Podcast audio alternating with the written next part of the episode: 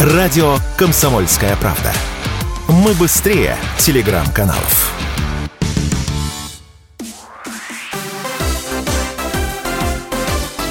Новости спорта.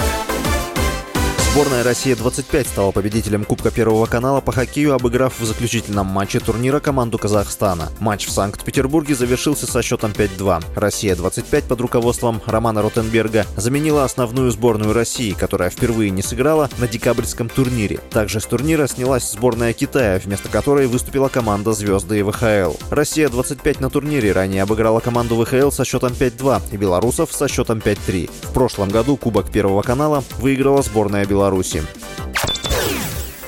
Российский нападающий Вашингтон Кэпиталс Александр Овечкин продлил безголевую серию в Национальной хоккейной лиге до 13 матчей и обновил собственный антирекорд. Форвард не смог забить в матче регулярного чемпионата с Каролиной. В последний раз Овечкину удалось отметиться заброшенной шайбой 19 ноября в домашнем матче с Коламбус Блю Джекетс.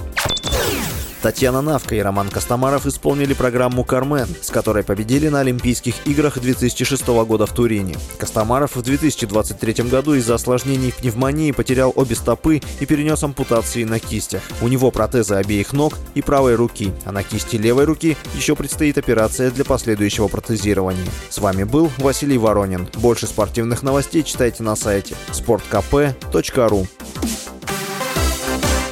Новости спорта.